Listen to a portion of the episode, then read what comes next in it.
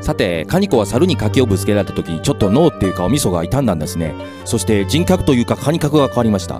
喋り方も変わりました。そしてその日からキャバクラでめちゃくちゃ男を騙しまくって稼ぐようになってしまったんです。貯金な貯金なと貯金も増やしました。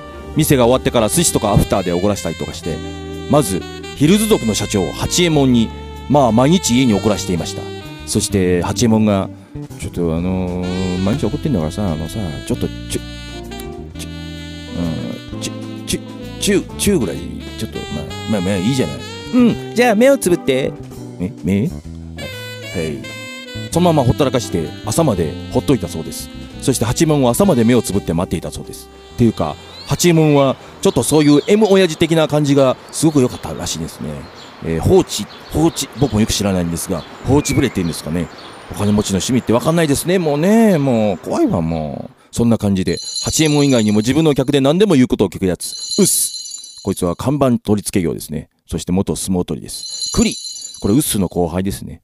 それで鉄砲玉って言われてます。などを虜にしていました。カニコは何かをしようとしていました。柿をぶつけられてちょうど半年後のある日カニコは猿を渋谷に呼び出したんです。そして親衛隊と化した八右衛門ウッス栗を配置につかせました。えー、まず栗。まず栗。マルキューの1階にある甘栗屋さんの釜の中に入っとくように。パクりました。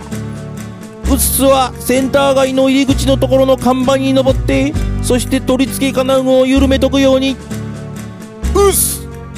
八右衛門は女装して白衣着て甘栗屋さんの横の薬局で立っとくように。はいはいわかりました。でも八右衛門は女装と聞いてちょっと嬉しそうな顔しました。お金持ちの趣味ってわからないっすよねもうほんとね。カニコは何かをしようとしていました。そしてそこに何も知らない猿が やってきたのでございます